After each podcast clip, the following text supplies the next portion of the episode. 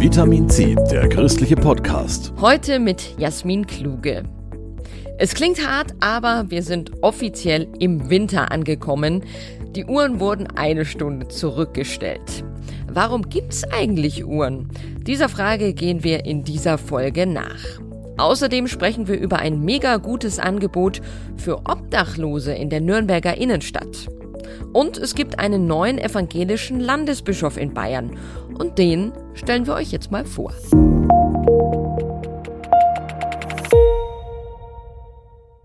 Christian Kopp ist der neue Landesbischof und der 1. November ist sein erster offizieller Arbeitstag. Zuletzt war er Regionalbischof in München und Oberbayern, davor war er auch in Nürnberg. Pfarrer in Kraftshof und außerdem Dekan im Nürnberger Süden. Christoph Leferz hat herausgefunden, wie der Bischof überhaupt zur Kirche kam, wie er seine Frau gefunden hat oder besser sie ihn. Und wie er so tickt, der neue Bischof. Ich nenne manchmal meine Oberpfälzer Oma. Die kommt aus ganz einfachen bäuerlichen Verhältnissen, hat eine ganz schreckliche Schwiegermutter gehabt und war trotzdem immer positiv. Wahnsinnig dankbar. Unvorstellbare Frau. Und die hat mir irgendwie eine Grunddankbarkeit gelehrt. Ob die Oma als Unterstützung reicht, wenn Christian Kopp jetzt Bischof wird von gut zwei Millionen Protestanten in über 1500 Kirchengemeinden, er hat sich gut vorbereitet mit einer Radtour von Garmisch zum Gardasee. Das ist eigentlich eine schöne Erfahrung gewesen, da über die Alpen zu fahren. Ich war ganz allein.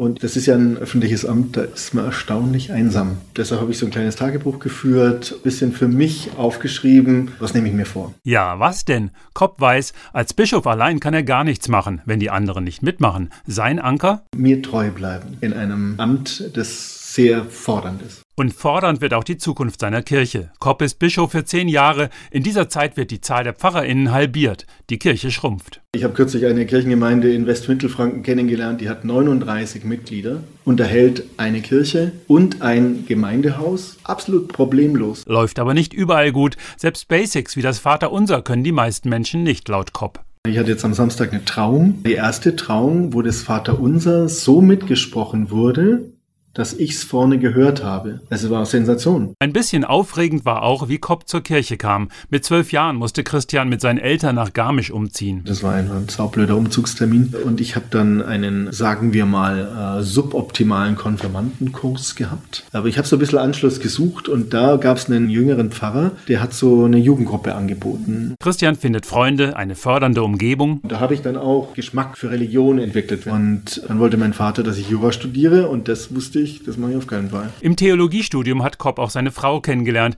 Er ist der erste Bischof mit der Konkurrenz im eigenen Haus. Julia Rittner-Kopp ist profilierte Touristenseelsorgerin in Nürnberg und im Bayerischen Rundfunk. Ich habe meine Frau im Studium kennengelernt beim Theaterspielen. Wir waren ein verstrittenes Ehepaar. Der Mann hat gesoffen und die Frau war eine Zicke. Und dann hat irgendwann meine Frau gesagt, äh, also wir fanden uns auch nicht besonders sympathisch, den will ich kennenlernen. Und dann wurde das mehr und wir haben relativ bald ein Kind bekommen. Und dann ist der Druck gestiegen, dass ein bisschen Geld verdient wird. Als Bischof wird es wohl reichen. Es geht Kopp ja um die Inhalte. Die Kirche hat einen politischen Auftrag, den hat uns Jesus von Nazareth, das kann man ja im Neuen Testament nachlesen, was der für Folgen hatte aufgrund seines politischen Auftretens, weil die Liebe steht im Zentrum. Das hat Konsequenzen, weil dann andere Leute meinen, nee, nee, da stehen andere Dinge im Zentrum. Ich nenne mal auch das Thema Migration. Das sind, glaube ich, 80 Prozent in der Befragung, und zwar repräsentativ, sagen, ich erwarte, dass Kirche sich dazu äußert. Oder beim Thema Klima ist genau die gleiche Zahl. Die Menschen verstehen schon, dass eine Religionsgemeinschaft sich um solche grundlegenden Lebensthemen zu kümmern hat. Und konkret? Für die Klimaschützer hat sich Kopp schon stark gemacht. Will er auch Flüchtlinge retten, wie sein Vorgänger? Wenn man weiß, dass Menschen im Mittelmeer ertrinken und die ertrinken lässt, das ist jetzt mit christlichen Grundüberzeugungen in nichts zu verbinden. Christlich, das ist politisch und innerlich. Kopp lebt seinen Glauben sehr einfach und tagtäglich. Ich lebe eine total ganzheitliche Spiritualität. Ich versuche mich ja sehr viel zu bewegen, Zeiten zu haben, wo ich alleine bin. Kann auch im Büro sein, kann ich jederzeit abrufen. Ich war viele Jahre in Tessé und habe da stundenlang im Schweigen verbracht. Das brauche ich jetzt gar nicht mehr, sondern ich lege einen Telefonhörer auf und kann mich in eine andere Welt begeben. Bei mir ist das Wichtige, dass dieses Spirituelle hineingewoben ist in den Alltag. Der Alltag fängt an am 1. November für Bischof Christian Kopp. Macht doch einen sympathischen Eindruck, der neue Bischof Christian Kopp. Und was er da erzählt hat, abschalten können auf Knopfdruck, das würde ich auch gern können. Jetzt ist also offiziell Winterzeit. Die Uhren gehen anders. Sie sind eine Stunde zurückgestellt worden. Bei Vitamin C sprechen wir jetzt über die Geschichte der Uhren als Zeitmesser. Super interessante Geschichte hat Elke Zimmermann im Gespräch mit einem Uhrmacher herausgefunden. Wir tragen sie am Handgelenk, in unseren Wohnungen hängt eine Uhr an der Wand oder sie steht im Regal, um uns die Zeit anzuzeigen.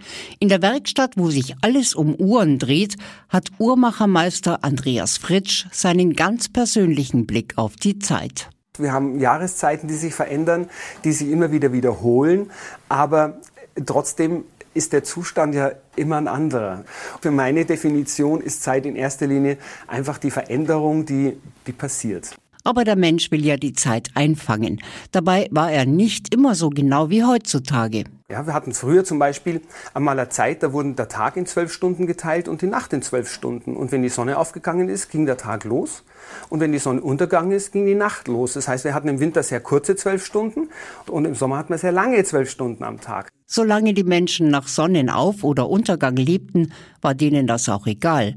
Erst die Festlegung in Stunden, Minuten und vor allem in Sekunden legten den Takt des Tages fest. Ohne die Uhr wäre die Industrialisierung überhaupt nicht möglich gewesen. Ja, wir haben einen, einen Bedarf gehabt an genauen und präzisen Zeitmessern. Das ging mit der Wissenschaft los. Die Astronomie, die hat ja gemessen an den, den Durchgang der Sonne durch den Mittagsmeridian und das war das Zeitmaß. Und dann war es natürlich notwendig, das Ganze auch noch zu synchronisieren. München braucht eben die gleiche Zeit wie Nürnberg, Berlin oder Paris.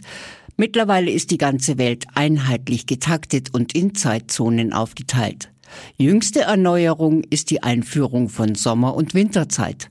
Zur Sommerzeit werden die Uhren um eine Stunde vor und jetzt zur Winterzeit wieder um eine Stunde zurückgestellt. Und ist das mehr Arbeit für den Uhrmachermeister mit Spezialisierung auf alte Uhren? Wir haben immer wieder mal Kunden da, die kommen und sagen, oh, ich habe da ein Problem, äh, machen wir das bitte mal. Das auf jeden Fall und da helfen wir natürlich auch gerne. Aber ich sehe da technisch gesehen eigentlich überhaupt kein Problem. Es ist eine lästige Arbeit. Beim Zurückdrehen stellt sich immer wieder die Frage, kann ich das einfach so bei meiner Uhr machen? Also ich würde sagen, modernere Uhren, da können Sie vorwärts, rückwärts drehen, wie sie lustig sind. Wenn ein, ein, Schlagwerk mit verbaut ist, dann muss man ein bisschen vorsichtig sein, weil dann haben Sie natürlich alle halbe Stunde diese Schlagauslösung und da kann dann sein, dass Sie der Uhr nichts Gutes tun, wenn Sie die einfach eine Stunde zurückdrehen. Zum Glück stellen sich die meisten computergestützten Uhren von ganz alleine um, sodass viel Zeit bleibt, um die wenigen mechanischen wieder auf die aktuell geltende Zeit zu stellen. All eure Smartphones sollten das mit der Zeitumstellung sowieso hingekriegt haben, ganz automatisch, wenn sie denn genügend Saft hatten. Und damit rüber zum nächsten Thema.